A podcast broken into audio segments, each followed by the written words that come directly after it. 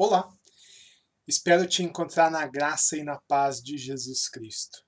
Jesus é aquele que derrama graça, paz, misericórdia sobre a sua igreja.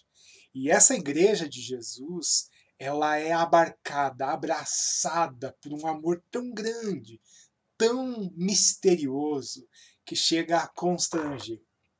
Você já se encontrou com Jesus? Você já recebeu dessa graça? Já mergulhou nessa paz? Ainda não? Saiba, Jesus está batendo a porta, como nós vamos ver hoje. Ele bate a porta ansioso, esperando que alguém abra a porta para ele. E a Bíblia ainda diz que ele vai entrar nessa casa, vai se alimentar com essas pessoas e ainda vai alimentá-las. Receba essa graça e essa paz de Jesus sobre a tua vida hoje e para sempre. Esse é o Apocalipse em Gotas e no episódio de hoje nós vamos ver Jesus entre os candelabros. Vem comigo.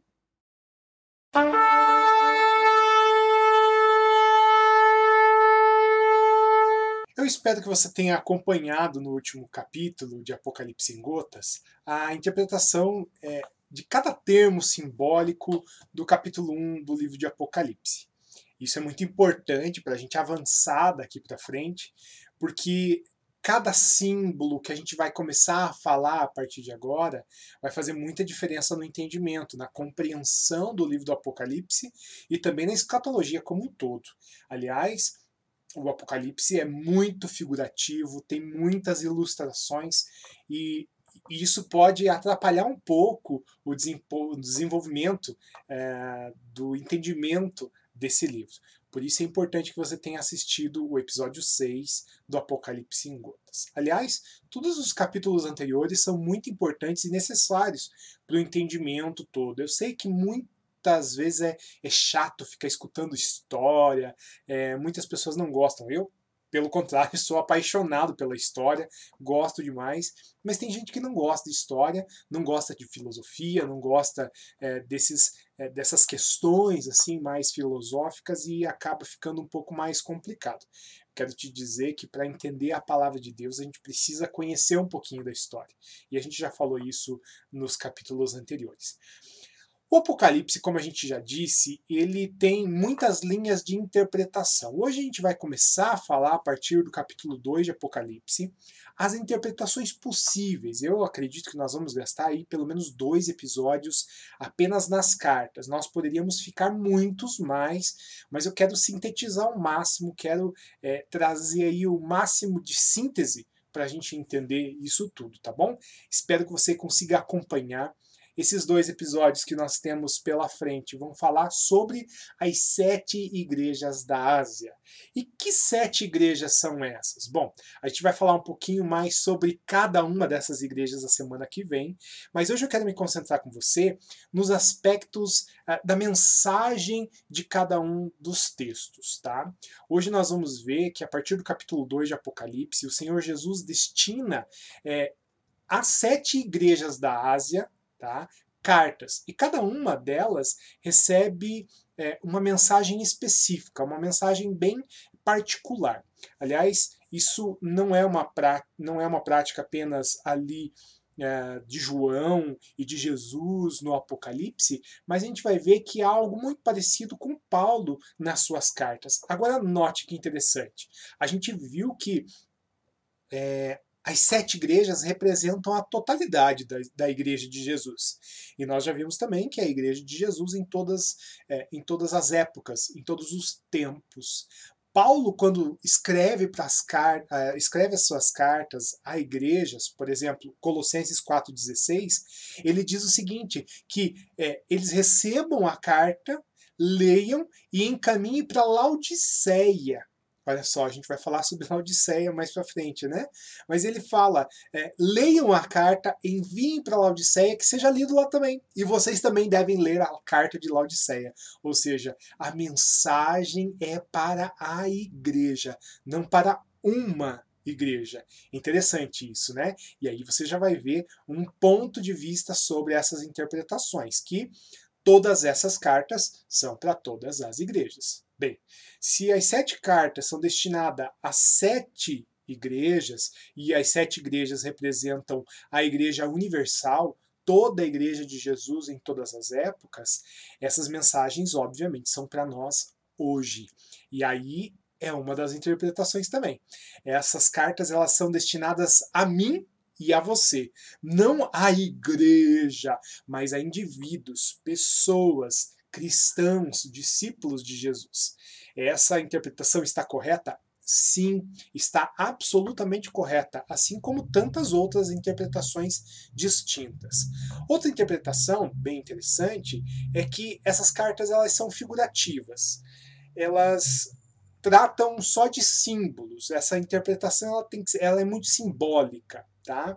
E aí essa essa aplicação ela fica um pouco confusa, porque pense, cada um interpreta um símbolo de uma forma diferente. Eu não estou dizendo que essa interpretação não é válida, mas interpretar apenas desta forma é um risco.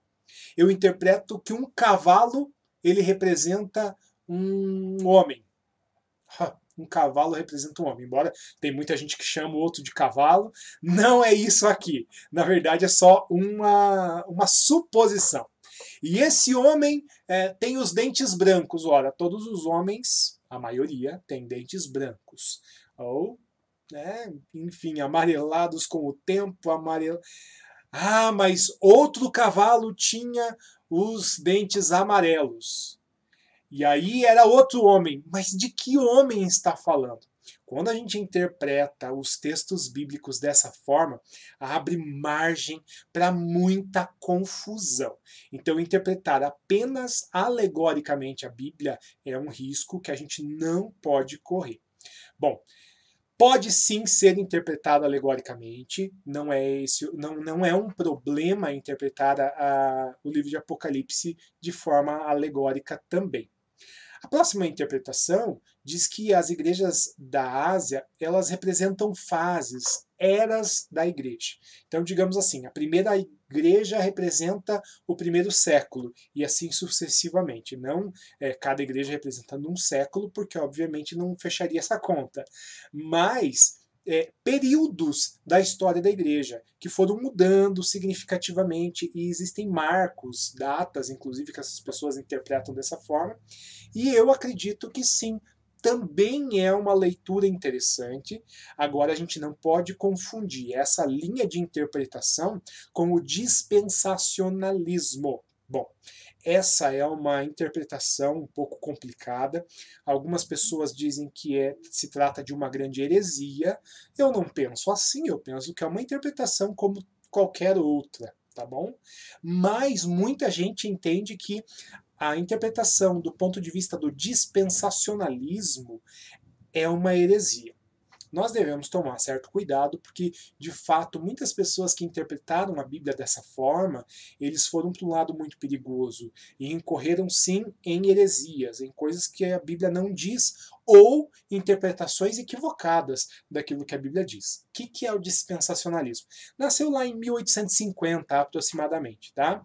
Nós vemos ali homens que foram muito influentes. Eu não quero gastar muito tempo falando sobre isso, porque a gente tem bastante coisa para discutir, tá?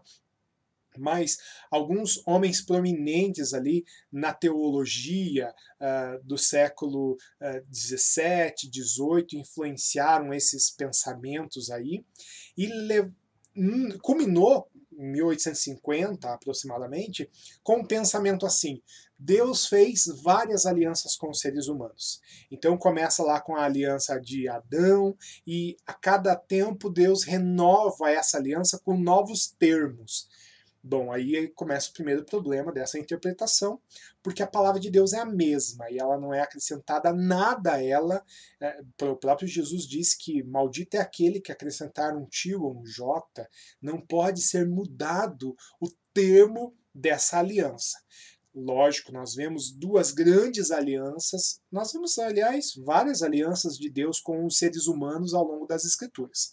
Isso é bem verdade. Então nós podemos começar com a aliança que Deus fez com é, Adão, Deus fez aliança com uh, Noé, né? A gente vê até o símbolo dessa aliança lá nas páginas das Escrituras.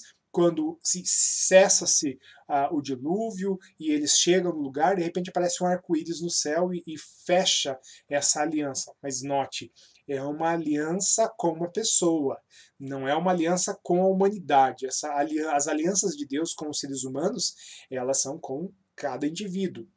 É óbvio que nós temos duas grandes alianças nas Escrituras, que é a aliança do Antigo Testamento, a aliança que Deus celebrou com Adão e veio ratificando essa aliança com é, Noé, até chegando Moisés, quando Moisés escreve ou recebe do próprio Deus a, as tábuas da lei escritas pelo próprio dedo de Deus. E aí essas leis elas figuram ali o que o ser humano deveria fazer para eh, servir a Deus de forma que agradasse a ele, e Deus, por consequência, ele livraria o seu povo, Israel, da morte, livraria o seu povo é, da maldição, né, e viveria com, com, no meio desse povo. Isso é a aliança do Antigo Testamento. Vem uma nova aliança de Jesus com os seres humanos, a gente já falou sobre isso aqui, que essa é uma aliança inquebrável. Não que a do Antigo Testamento foi quebrada, muito pelo contrário, ela foi ratificada com Jesus. E agora, Jesus ele vem para confirmar essa aliança, porque antes os pecados eram é, purificados, é, escondidos por causa de sangue. Alguém tinha que morrer para pagar pecado. Esse era o grande marco da aliança antiga. A nova aliança, uma única pessoa morreu pelo pecado de todos. E quem é essa pessoa? O próprio Deus. Nós vemos então uma única aliança em toda a palavra de Deus, com todo o povo de Deus, e essa única aliança, ela é ratificada, ela é renovada, mas os termos continuam sendo sempre os mesmos. O homem pecou, precisa morrer. Alguém morreu no lugar desse homem. É algo maravilhoso, algo tremendo. É, aqui, em poucas palavras, é até difícil da gente concentrar toda a revelação dessa aliança de Deus com a humanidade, mas acredite, Deus ele não muda de ideia, ele é imutável. É, a própria palavra de Deus diz que Deus não é homem para que minta, nem filho do homem para que se arrependa. Então ele, ele não se arrependeu de alianças executadas, ele simplesmente ratificou essas alianças. Então o dispensacionalismo é um problema na interpretação da palavra de Deus. Quando a gente fala em eras da igreja, a gente não pode confundir com esse dispensacionalismo, tá? Quando se fala nessas eras da igreja, a gente tem que tomar certo cuidado também, como todas as outras interpretações que eu falei até aqui, a gente não pode concentrar toda a revelação numa interpretação apenas, no sentido assim. É, ali fala de eras da igreja e ponto final. Éfeso é o primeiro século. Esmirna é do segundo ao terceiro século. Não, não é bem assim. Toda a escritura ela é planejada cuidadosamente por Deus para trazer revelação à igreja como um todo, não apenas a uma igreja local. Se nós interpretamos assim, que é só para aquela igreja local, a gente está correndo o risco. Qual o risco? De que as escrituras perdem a sua eficácia. Se a gente interpreta que é eras da igreja e apenas eras da igreja, a gente corre outro risco de dizer que só, é, só serviu para mostrar a história. E a Bíblia não é um livro de história. Se nós interpretamos que aquela mensagem ali é apenas para mim enquanto indivíduo, eu também corro um risco muito sério, porque na verdade a gente vê que a carta é destinada às igrejas. Bom, pensando nisso tudo, eu quero trazer aqui para nossa reflexão, tá? Que essas sete cartas destinadas a sete igrejas, tá? endereçadas, entregues a sete pastores ou líderes, tá? fazem muito, faz muito sentido a interpretação de todas essas linhas. Então vamos tentar concentrar isso numa grande interpretação? Bom, aqui tem um problema muito sério, porque muita gente pode até me criticar por fazer esse ajuntamento. Eu não sou sozinho nessa questão, tem muitas outras pessoas que pensam assim como eu, que todas essas interpretações elas ca cabem uh, no mesmo no mesmo escopo. Inclusive tem aqui comigo um livro é, Apocalipse, versículo por versículo, ele fala justamente sobre isso. Ele diz que é, a gente pode sim ter várias interpretações. Como eu disse, não penso sozinho assim, muitos outros interpretam dessa mesma forma, que a gente pode sim é, concentrar todas essas interpretações na mesma interpretação. Bom, Jesus ele se dirige às sete igrejas com um padrão. Se repete ali no capítulo 2, no capítulo 3, cada carta ele se apresenta, tá? E aí ele, primeira coisa, ele destina a carta ao pastor ou ao líder da igreja. Ele começa sempre ao anjo da igreja, três pontinhos. Então, esse anjo a gente já viu que é o líder. As sete, ele se apresenta de uma forma bem personalizada. A gente vai ver isso daqui a pouco. Seis das sete têm elogios. Uma não tem elogio nenhum. Cinco dessas sete igrejas têm repreensões. Duas não são repreendidas. Olha que interessante. As sete são exortadas em alguma área. De alguma forma elas são exortadas. Ó, cuidado, cuidado. As sete, elas recebem promessas se vencerem. E as sete são admoestadas ao ouvirem o que o Espírito diz às igrejas. Interessante que esses sete, essas, é, isso que eu falei agora representam sete pontos sete pontos. Cada uma das cartas tem sete pontos. Você pode ali procurar, né? Você vai encontrar esses sete pontos ali. Aliás, cada uma das cartas não, aquilo que é frequente em todas elas, tá bom? É esses sete que eu falei para você agora. Vamos falar de cada igreja, mas assim, ó, a gente vai começar essa semana falando do que Jesus disse a cada uma dessas igrejas. É, lá no meu blog, tem uma tabelinha que eu construí a partir dessa revelação, tá bom? Então você pode constar lá no blog é, e tá bem interessante. Vai lá, vai valer bastante a pena porque fica muito visual essa questão de comparar o que Jesus disse à igreja A, à igreja B, à igreja C, à igreja D. O que, que Jesus disse a cada uma delas? O que cada uma delas encontra? O que é comum a todas elas? O que, que é incomum? O que, é personalizado? O que não é?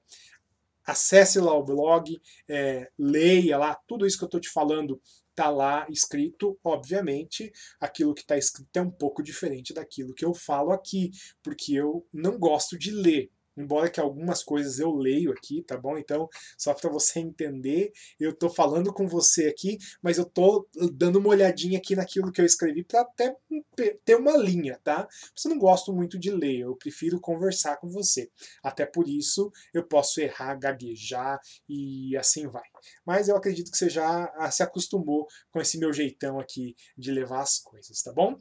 Bom, eu vou abrir aqui a tabela e vou te mostrar algumas particularidades de cada uma das igrejas. A semana que vem a gente vai falar dessa interpretação é, na história. E aí fica bem fácil daí da gente evidenciar aquilo que eu vou falar agora com aquilo que se apresenta na história, tá bom? É só para a gente ter uma linha aí de raciocínio. Eu queria fazer tudo junto, mas daí a gente perde a sequência das sete igrejas.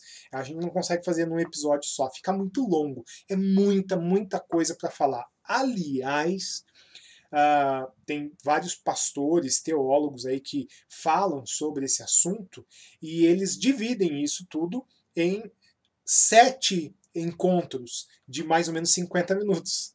Então, só para você ter uma ideia, dá para fazer sete encontros falando sobre particularidade de cada igreja, interpretação da história e tudo mais. A, a gente não quer deixar isso muito longo, por isso a gente vai fazer só um apanhadão aqui. Você pode encontrar várias pessoas falando sobre essas interpretações.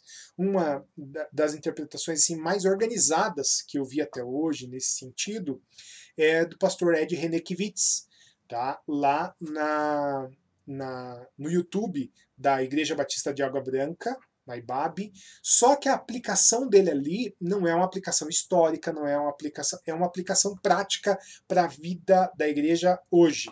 Então ele pega as sete igrejas e dá uma interpretação ali para cada uma dessas igrejas, aplicando a nossa realidade como igreja hoje.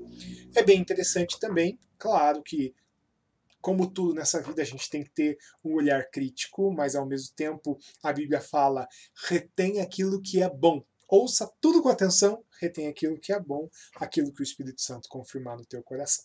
Vamos às interpretações aqui na tabela. Vai ser bem interessante, tá bom? Vamos lá. Bom, aqui então nós vamos começar com Éfeso, que é a primeira igreja. Nós vamos ler isso em Apocalipse 2, do versículo 1 até o versículo 7. E aqui vem a primeira coisa, o, os elogios. Jesus ele elogia essa igreja com três elogios, tá? O primeiro deles é a perseverança, era uma igreja que perseverava no amor a Jesus, na, na fé em Jesus. Segundo era uma igreja que não era tolerante, era uma igreja intolerante à maldade e também não tolerava a heresia, a prática dos ensinamentos falsos. Era uma igreja apegada à apologética, essa arte de mitigar a heresia no meio da igreja. Que mais? Essa igreja ela recebe duas repreensões. A primeira delas é porque ela abandonou o primeiro amor. É, o que, é o primeiro amor? O primeiro amor é aquele encontro com Jesus que te faz suspirar bem fundo. É, você quer sair contando para todas as pessoas que você encontrou Jesus e você quer que todas as pessoas tenham esse encontro com Deus também. E, e essa fase do primeiro amor, ela nos faz fazer loucuras por Deus. E alguns vão dizer que nós é, perdemos a cabeça, que a gente é, virou meio que é, extremista religioso e não tem nada a ver com isso. O nosso amor pelas coisas de Deus nos faz é, prosseguir na fé, nos faz fazer coisas que desafiam mesmo a qualquer um. Esse primeiro amor foi abandonado pela igreja de Éfeso e agora Jesus repreende: olha, eu tenho contra você que você deixou o seu primeiro amor, você abandonou o primeiro amor. Jesus ele também denuncia outra coisa a Éfeso. Vocês deixaram de praticar aquelas primeiras obras, aquelas boas obras que vocês praticavam no começo. Pensa comigo, a igreja ah, iniciou o seu trabalho e aí curas aconteciam, milagres aconteciam, era um milagre após o outro, um milagre a cada dia. E espalhava-se a notícia a respeito de Jesus por todos os lados, porque era algo que contagiava, e de repente a igreja começou a parar de fazer isso começou a se resumir às quatro paredes das casas e depois às quatro paredes do templo e assim por diante. Aqui vem um recado para nós. Será que o nosso primeiro amor está firme aí com Jesus ou será que a gente deixou ele de lado? Será que a gente continua fazendo aquelas mesmas loucuras por Jesus? É, eu gosto muito de um pastor, pastor Lucinho Barreto. Ele é muito doidão e ele sempre diz: Eu sou louco, louco por Jesus. Será que nós somos loucos de fato por Jesus ou a gente deixou esse primeiro amor de lado? Primeira reflexão aqui do dia, né? Como que Jesus se, eh, se apresenta a essa igreja? Ele diz que ele tem as sete estrelas nas mãos. Jesus ele tem todo o poder e ele concentra a igreja na palma da sua mão. Essas sete igrejas, essas representações da igreja de Jesus estão na palma da mão de Jesus. Isso quer dizer que ele controla a vida, a história, as práticas, ele controla a igreja. Nós vemos que estar na mão significa controle e nós estamos nas mãos de Jesus. O período representativo, que a gente vai ver a semana que vem com mais detalhes, é de 31 a 100 depois de Cristo. Se eu fosse descrever essa igreja em uma palavra só, eu descreveria ela em desvio. Ela se desviou dos propósitos que ela tinha, ela acabou deixando para lá aquele primeiro amor. A exortação que Jesus dá a essa igreja, a gente viu a repreensão, agora ele dá um recado: ei, se esperta! E essa palavra de Jesus é para o arrependimento, em primeiro lugar. Depois ele convida essa igreja a voltar às primeiras obras, a voltar àquele amor incandescente pelo Senhor Jesus, pelo Espírito Santo. E por último, Jesus dá uma promessa a essa igreja. Que promessa é essa? Comer da árvore da vida. Bom, a árvore da vida, nós vemos lá em Gênesis, que no meio, no centro do jardim, capítulo 2 de Gênesis, capítulo 3 de Gênesis, no centro do jardim haviam duas árvores. Uma era a árvore do conhecimento do bem e do mal. Haviam várias árvores frutíferas, mas Deus ele deu a orientação específica sobre duas árvores. E uma delas ele disse: não coma. E a outra ele apresentou. A primeira árvore era do conhecimento do bem e do mal. Era para não comer, e a gente vê o relato da queda e o homem acaba se apaixonando pelo fruto da árvore e comeu e se deu muito mal. O segundo, a segunda árvore era da vida. E aí Deus ele encerra o capítulo 3 dizendo: "Olha, vamos fechar esse negócio aqui para balanço. Vamos fechar o jardim do Éden para que o homem não tenha mais acesso a essa árvore da vida e não viva para sempre. Lá no capítulo 6, por exemplo, de Gênesis, ele vai dizer que o homem viva no máximo 120 anos. Hum, a ciência descobriu agora, se eu não me engano, foi o ano passado, o ano retrasado, que é meio que difícil, é quase impossível, é improvável que o homem viva mais de 120 anos. Você pode pesquisar aí na internet, você vai encontrar esse estudo. Tá? Saiu nas grandes revistas científicas aí do mundo todo. Então, agora Deus promete para o homem você pode sim comer do fruto da árvore da vida. Você pode ter vida eterna, viver para sempre. E a gente sabe que para viver para sempre é só entregando a vida para Jesus. A gente já viu isso nos episódios anteriores. Mas Jesus ele garante a essa igreja: vocês vão provar da árvore da vida. Só que vocês precisam se arrepender, vocês precisam voltar ao primeiro amor. Vamos à segunda igreja? A segunda igreja é a igreja de Esmirna Uh, nós vamos entrar aí é, na tradução do nome, o que, onde ficava essa igreja, algumas situações dessa dessas igrejas na semana que vem, tá? Hoje a gente só vai se concentrar na mensagem propriamente dita e já vai ficar um pouco, um tanto quanto longo esse vídeo. Esmirna está retratado em Apocalipse capítulo 2, é, do 8 até o 11. E Jesus ele elogia essa igreja por ser uma igreja rica. Lógico que nós vamos ver que riqueza aqui não é sinônimo de dinheiro, mas é uma riqueza espiritual. Embora que Esmirna sim era uma cidade rica, como a gente vai ver a semana que vem. Qual é a repreensão de Esmirna? Nada. Jesus não repreende essa igreja. Como Jesus se, se apresenta a essa igreja? Ele se apresenta como o primeiro e último e aquele que foi morto mas reviveu. Jesus ele morreu, mas reviveu. Essa apresentação é muito interessante.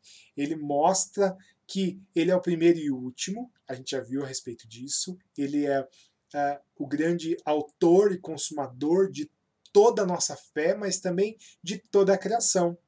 Ele é o primeiro e ele é o último. Ele é que vai dar fim a toda essa história.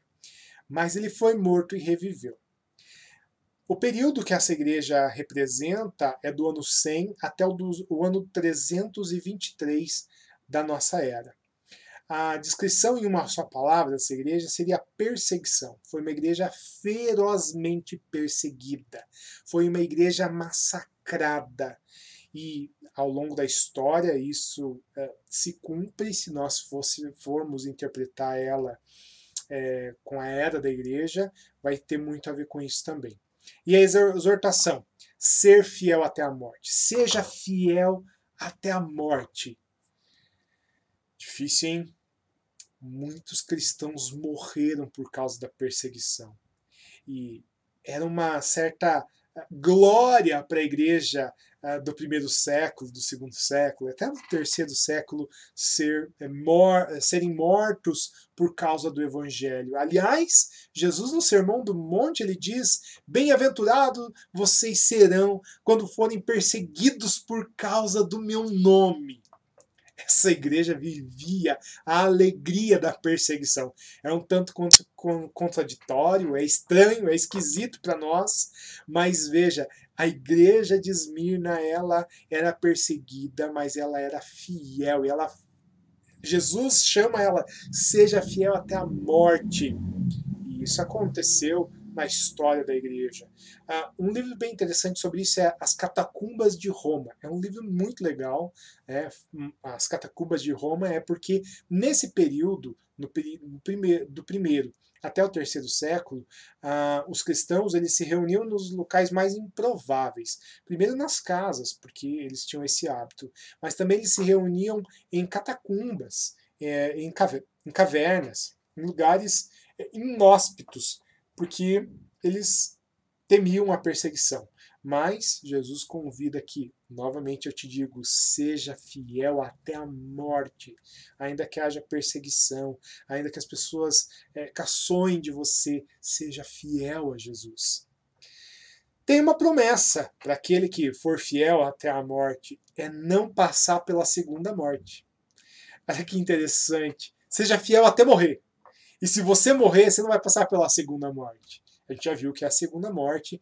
É, eu não vou falar de novo. Volta lá nos vídeos, você vai entender por que, que a gente fez aquele vídeo do glossário. A terceira igreja é a igreja de Pérgamo. E essa igreja, nós vemos a história dela, ali, ou a carta dela, é, no capítulo 2 de Apocalipse, do versículo 12 até o versículo 17. Jesus ele elogia essa igreja por causa da fidelidade. Eles eram fiéis a Jesus. Fidelidade é uma palavra que é, perde um pouco do sentido na atualidade. As pessoas não são tão fiéis. As pessoas negociam a fé e negociam os seus princípios e valores por tantas coisas, por dinheiro, por poder e assim vai. Hoje está difícil o barulho aí, você deve estar tá né? É o horário que eu estou gravando também é o horário do iFood. As pessoas estão pedindo comida e estão recebendo em casa. Você vai escutar aí moto e buzina é, adoidado aí é, no fundinho. Mas se concentra aqui comigo. A Pérgamo é, é interessante que ele não apenas era fiel a Deus, essa igreja não era só fiel a Deus, mas ela tinha algumas situações que envolviam essa cidade, que a gente vai ver a semana que vem, que provoca nessa mesma cidade, nesse, nesses mesmos cristãos, alguns comportamentos. E Jesus ele traz duas repreensões. A primeira é que eles toleram pecados. A igreja de Pérgamo tolerava o pecado da ganância o envolvimento com a idolatria, o envolvimento com a imoralidade sexual, algo que não acontece hoje nas nossas igrejas, obviamente, a gente está bem livre disso, né? Hum, pois é, infelizmente isso acontece também hoje. Por causa da realidade da cidade de Pérgamo, ela é uma cidade muito rica. Só para você ter uma ideia, a palavra pergaminho vem de Pérgamo, porque era, era, produzido nessa cidade muito couro, muita carne, era uma cidade muito é, visitada e era um trajeto muito usado por mercadores. Quem que entrava nessa cidade? Quem passava por ali? Que tipo de cristão vivia nessa cidade? A gente tolera muita coisa na igreja da atualidade e Pérgamo também tolerava pecados terríveis. E Jesus diz: Eu tenho contra você porque você tolera, você deixa para lá. Eu sempre digo que existem dois demônios terríveis, os piores demônios que existem na casta do inferno. São o nada a ver, nada a ver isso daí, nada a ver. E o ah, tanto faz tanto faz. Ou Ah, deixa isso para lá. Isso é demônio, a gente está tolerando isso, tolerando práticas absurdas no meio das nossas igrejas. Pérgamo tinha contra ela que ela tolerava pecados como a ganância, envolvimento com a idolatria e envolvimento com a imoralidade sexual. Outra acusação de Jesus para essa igreja é a tolerância a heresias. Eles deixaram algumas heresias invadir. A gente vai falar sobre que heresias eram essas a semana que vem.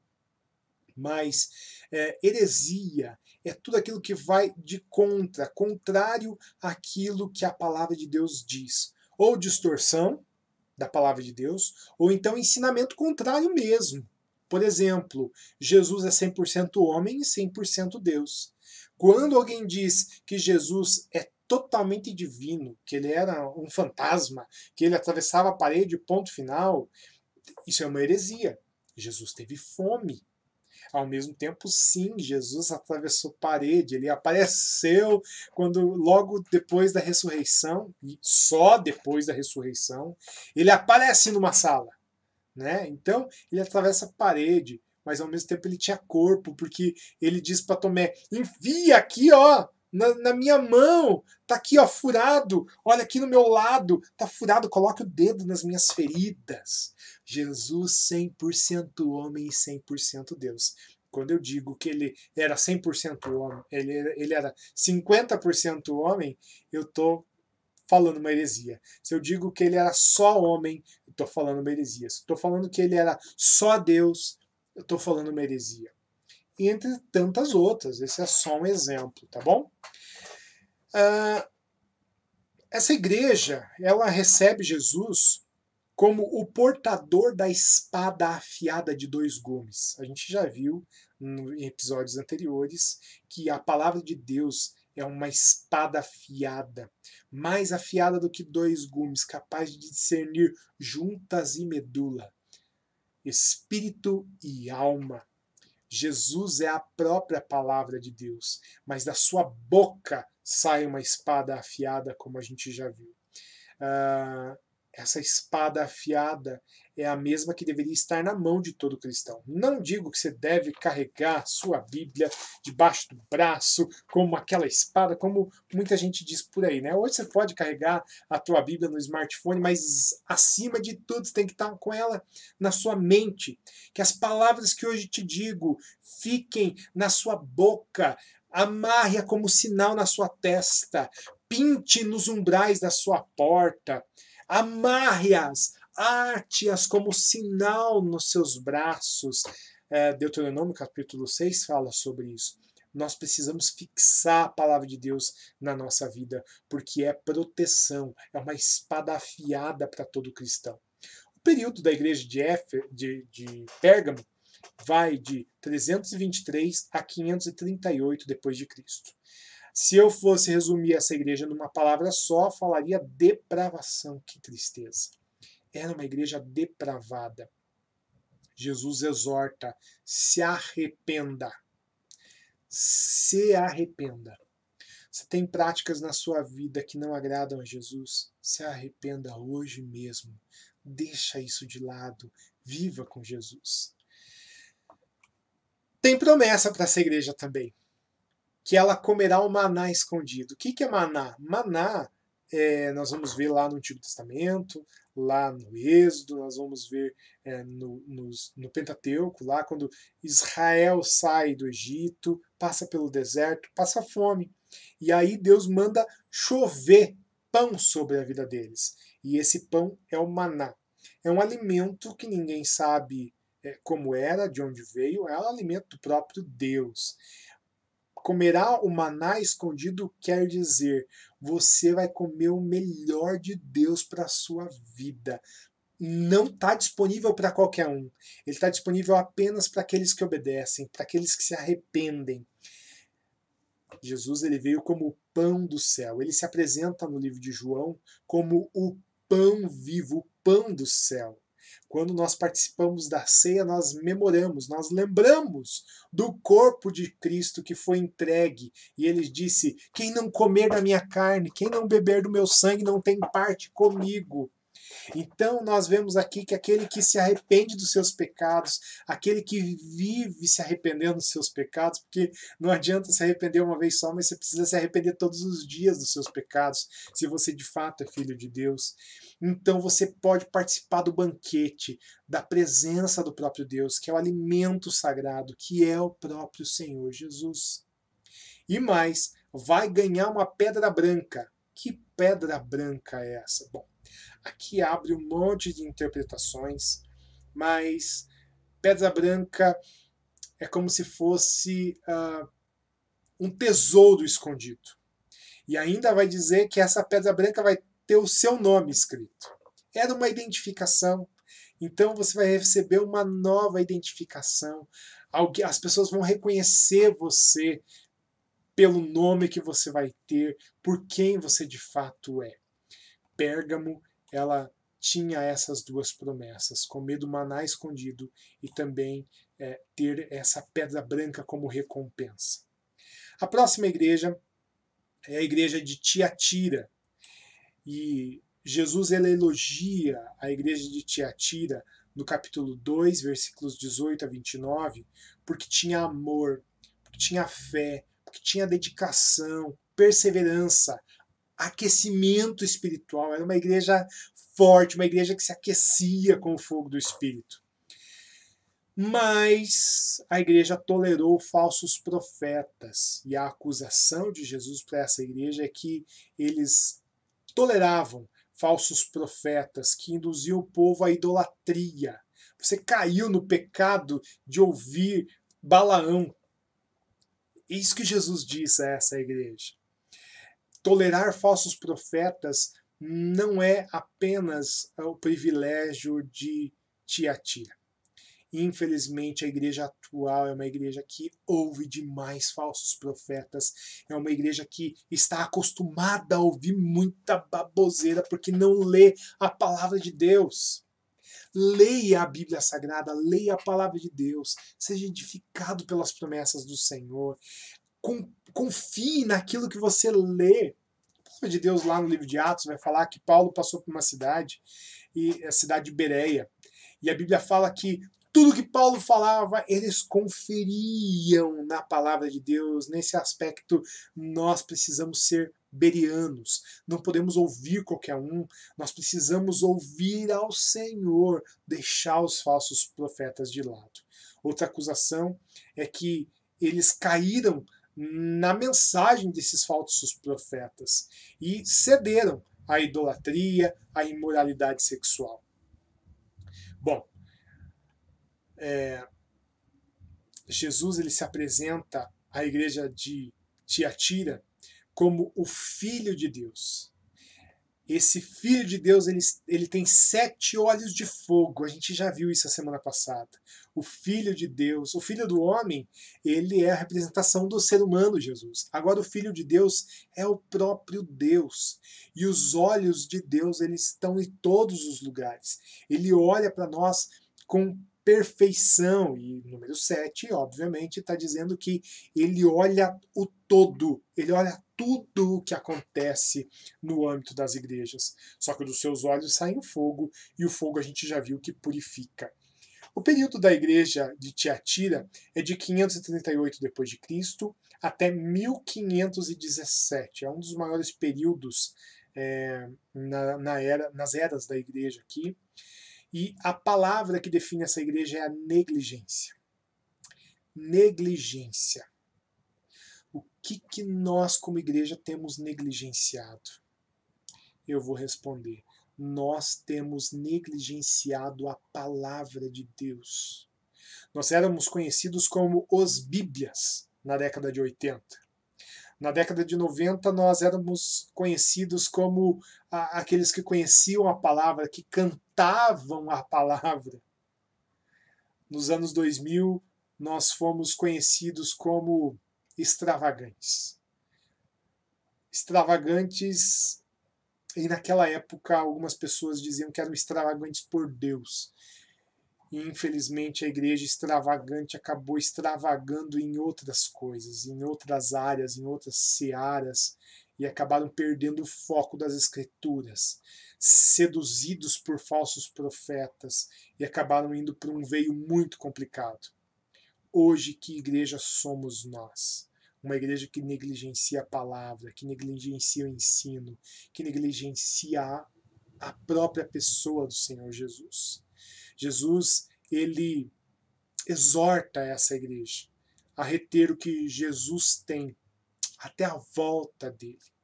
Nós precisamos reter a palavra de Deus, nós precisamos aprender de Deus novamente, nós precisamos voltar às coisas de Deus e segurar com todas as nossas forças para a gente ganhar poder sobre as nações. O que Jesus diz, ó, vocês vão dominar, vocês vão é, ganhar poder sobre as nações da terra.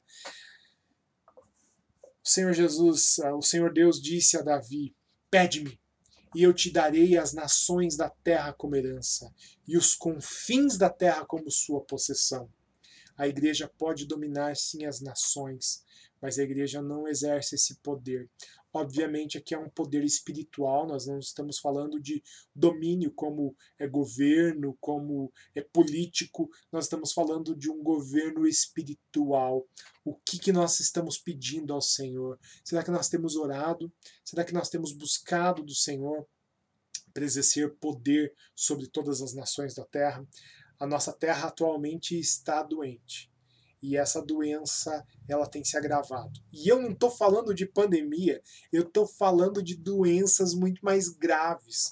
Estou falando de doença como a imoralidade sexual, eu estou falando de doença como a corrupção, e não é um privilégio do nosso país. Todos os países do mundo estão envolvidos, estão é, é sufocados pela idolatria, pela perversidão. Nós precisamos ser a cura de todas as nações. Vamos para a próxima igreja, a igreja de Sardes, e aí, é, no capítulo 3, do 1 ao 6, Jesus vai dizer para eles que eles têm um remanescente puro. Eles têm alguém lá que não se contaminou, não se contagiou com as coisas desse mundo. E por isso o elogio da igreja. A igreja, infelizmente, ela parte dela morreu espiritualmente. E infelizmente essa igreja vivia de aparência. Embora tivesse sim um remanescente, um remanescente puro, algumas pessoas que viviam fortemente a experiência com Jesus, muito dessa igreja se perverteu, morreu espiritualmente, deixou a fé esfriar a ponto de nem existir mais. E a vida de aparência é viver com pompa, viver com religiosidade, mas experiência com Deus nada. Ah, Jesus ele se apresenta para essa igreja como quem detém os sete espíritos de Deus, que detém as sete estrelas. A gente já viu que o que significa sete, a gente já viu que, o que significam esses sete espíritos de Deus, e a gente já viu o que, que são essas sete estrelas. Jesus ele detém o governo da igreja e Jesus ele manifesta-se às igrejas. Agora ele diz que ele detém esse espírito os sete Espíritos de Deus. Então quer dizer que ele se manifesta às igrejas de forma diferente, de forma aplicada, com os dons sobrenaturais, com a presença dele. E isso quer dizer que ele tem esses sete Espíritos. A representatividade dessa igreja é de 1517 a 1798. A palavra que representa essa igreja é morbidez. Pensa comigo. Mórbido. A gente até ouve falar né, de é, aquelas pessoas que têm obesidade mórbida. Quer dizer que não conseguem se movimentar, que não de tão obesos eles não conseguem se movimentar. É, morbidez quer dizer parado. Ele não vive, ele está vegetando. É uma igreja que, infelizmente, vegetava. Jesus ele exorta para que essa igreja se lembre do que recebeu e ouviu, obedeça e se arrependa. Nós vamos ver que o que Jesus mais diz às igrejas é: se arrependa, volte aos seus bons caminhos, se arrependa das suas práticas repugnantes. Tem promessa: se vestir de branco. Não terá o seu nome tirado do livro da vida. A promessa é: uma vez que teu nome está escrito lá, não vai ser apagado. E se a gente interpreta que essas sete cartas são para a igreja, quer dizer, é, se você de fato é de Jesus, o teu nome não é apagado do livro da vida, mas é registrado com caneta de ouro lá, e a escrita é de ouro, não pode ser removido, não pode ser apagado. Se vestir de branco é você vai ter as suas vestes lavadas, limpas. Isso significa que nós seremos puros com Jesus. A pureza revestirá a nossa vida. A pureza vai fazer parte do nosso ser. Claro que essas promessas de Deus elas se cumprem na sua totalidade na eternidade. Nós precisamos entender aqui que essas promessas elas são sim para os dias atuais, porque Jesus, por exemplo, nesse caso da igreja de Sardes, ele nos dá pureza, mas a pureza por completo é só na obra redentora finalizada de Jesus quando nós entrarmos para a eternidade. A próxima igreja é a igreja de Filadélfia, capítulo 3, versículos 7 ao 13. E Jesus elogia essa igreja pela fidelidade é, em meio à fraqueza. Era uma igreja fraca, era uma igreja que não era tão forte, mas era uma igreja que era fiel aos princípios de Jesus e fiel a Jesus. E mesmo nessa fraqueza, é uma igreja que foi perseverante. Mesmo que se arrastando, mesmo que sofrendo, permaneceu fiel a Jesus. Bom, irrepreensão. Aqui é a segunda igreja que não tem repreensão nenhuma. Jesus não se não repreende essa igreja. Uh, Jesus se apresenta essa igreja como santo, verdadeiro, detentor das chaves de Davi. Bom, o que quer dizer que ele detém as chaves de Davi? Que ele tem as chaves de Davi. Bom, Davi foi o maior rei de Israel. Davi foi o rei que é, abriu Israel porque ele libertou completamente os israelitas dos povos cananitas. O que quer dizer isso? Israel era dominado por várias nações o, o, território de Israel. E Jesus, e Deus havia prometido para Abraão que ele ia dominar a terra de Canaã. Mas existiam vários povos pagãos lá, e Deus ele disse que ele não tolerava mais aqueles povos e ele queria eliminá-los da face da terra. Israel é usado por Deus para eliminar aqueles povos e eles tomam conta daquele lugar, mas isso só acontece de fato com o rei Davi até o rei Saul, que foi o primeiro rei de Israel, antecessor de Davi, eles viviam em guerras constantes e não conseguiam se libertar desses povos. Aliás, os povos massacravam Israel. Agora com Davi, Davi ele toma posse de Israel. E aí ele chega a um lugar específico, Jerusalém ele invade Jerusalém, que havia uma forte muralha ao redor dessa cidade, e essa muralha foi derrubada e reconstruída centenas de vezes ao longo da história. Davi, ele tem as chaves dessa Jerusalém. Agora Jesus ele se apresenta como alguém que tem as chaves da nova Jerusalém. Nós vamos ver ao longo de Apocalipse que há uma nova Jerusalém que desce do céu e Jesus ele é o portador das chaves dessa cidade. Jesus ele é o representante da humanidade. Davi de certa forma era um dos representantes da humanidade no seu tempo. Agora Jesus, ele é aquele que tem a chave da morte do inferno. Jesus é aquele que abre a porta que ninguém consegue abrir e ele fecha a porta que ninguém poderá abrir também. Então isso quer dizer que ele tem a chave de Davi. A representatividade na história dessa igreja é de 1798 a 1844. A palavra dessa igreja é fidelidade, ó, mais uma vez, fiel. Essa igreja era uma igreja fiel a Jesus e nós temos ainda hoje igrejas, pessoas, indivíduos que são fiéis ao Senhor Jesus. Jesus ele dá uma advertência a essa igreja. Embora eles não tivessem repreensão, eles têm uma advertência: ó, cuidado, retenha, segure com força a sua coroa para que ninguém tome de você. Isso quer dizer, coroa normalmente é reinado, é governo. Você tem governo, você tem domínio. Segura com força essa coroa para que ninguém tome de você. E coroa também a gente vai ver como prêmio, como a, a premiação por é, uma conquista. Quando a gente vê nas Olimpíadas, por exemplo, na antiguidade, os campeões recebiam coroas de louros. Eles recebiam essa coroa de louros que representava a, a vitória sobre determinada prova. Chegou até o fim, conseguiu cumprir. Então, você, discípulo de Jesus, está nessa vida com uma disputa. E você não disputa com ninguém, você disputa com você mesmo. Lógico que nós temos entraves ao longo desse caminho, é como se a gente tivesse uma corrida, e nessa corrida a gente tem obstáculos.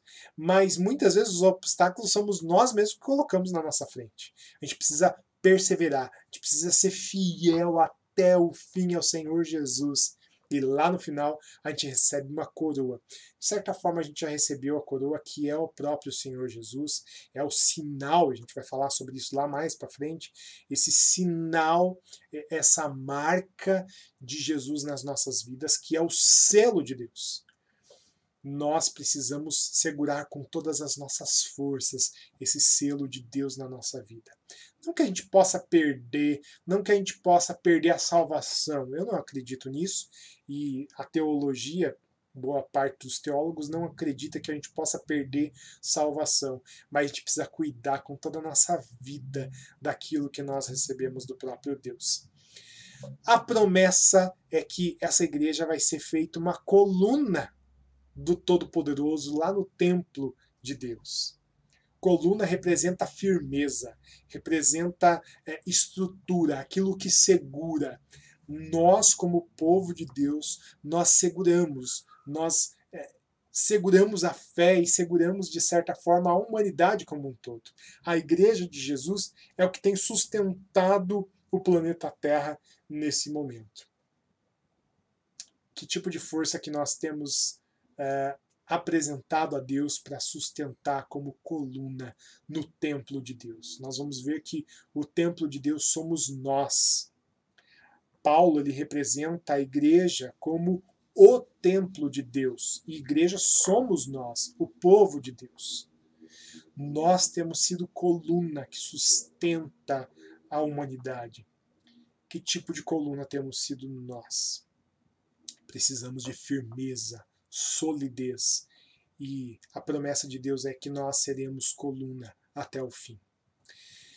A última igreja, estamos chegando ao fim, é a igreja de Laodiceia, capítulo 3, versículo 14 ao 22, e já começa com uma tristeza muito grande. Jesus não elogia essa igreja. Não tem nada de elogio para ela. Tem repreensão, indiferença espiritual, orgulho espiritual, cegueira espiritual e depravação. Uma igreja que não tem nada de bom. É uma igreja que não tem nada a oferecer. É uma igreja que está totalmente deturpada, pervertida, se perdeu completamente. É uma igreja que só tem o nome de igreja, mas não vive e não é igreja. Jesus ele se apresenta essa igreja como a testemunha fiel e verdadeira, o princípio da criação de Deus. Ah, o período dessa igreja é de 1844 até o fim.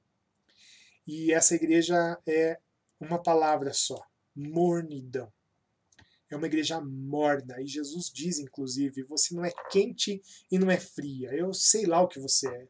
Você é uma igreja morna, uma igreja sem sabor, uma igreja que é insípida, uma igreja que eu tô a ponto de vomitar da minha boca. A gente vai ver essa ilustração aí mais a fundo a semana que vem. Mas Jesus ele convida essa igreja para comprar ouro para enriquecer. Por favor, entenda tem jeito para tudo. Independente da situação que você está, Jesus tem uma solução. Ele convida você. Ele convida a igreja. Independente da situação que chegou a igreja, a igreja está morta, a igreja não tem mais jeito. Ele é a ressurreição e a vida. Aleluia! Ele pode ressuscitar a tua fé. Independente do que você está vivendo, ele pode ressuscitar. E ele dá uma dica para você, e ele dá uma dica para mim, e ele deu uma dica para essa igreja: compre ouro para enriquecer, compre roupa branca para se cobrir, compre colírio para você poder enxergar. Seja zeloso, seja zelosa e se arrependa. Tem jeito para a morte espiritual ainda nessa vida. Ainda tem jeito para a morte espiritual, ainda tem jeito para a mornidão, tem como aquecer, tem como esquentar, e a, o Espírito Santo está derramado sobre a vida de cada um de nós, e nós podemos tomar posse desse Espírito. Veja, Jesus nos olha com o olhar de fogo. E a promessa é para aqueles que comprarem ouro é, refinado pelo fogo, comprar roupas brancas, comprar colírio para os olhos, voltar ao seu primeiro amor, se arrepender dos seus maus caminhos, a promessa é: vai se sentar com Jesus no seu trono. Tem esperança? Tem. Nós precisamos nos voltar para o Senhor Jesus Cristo. Bom, agora que a gente já viu essa perspectiva, já viu o que, que Jesus disse a cada uma dessas igrejas, nós precisamos identificar aquilo que Jesus quis dizer para nós nesse dia. O que, que Jesus falou com você? Qual é a situação da tua vida? Qual é a situação da tua fé nesse dia? Eu quero te dizer que independente da forma como você está, Jesus ele é fogo consumidor e ele pode consumir qualquer pecado. Ele pode purificar qualquer situação e ele pode reavivar, ele pode reanimar aquele que está morto. Semana que vem a gente vai continuar falando sobre as sete igrejas, agora numa interpretação um pouco mais pausada, não tanto quanto eu gostaria, mas a gente vai falar sobre detalhes dessas igrejas e como elas se apresentaram ao longo dos séculos e como que elas se apresentam hoje, porque tem isso também. O que, que, tem dessas igrejas hoje nos nossos dias?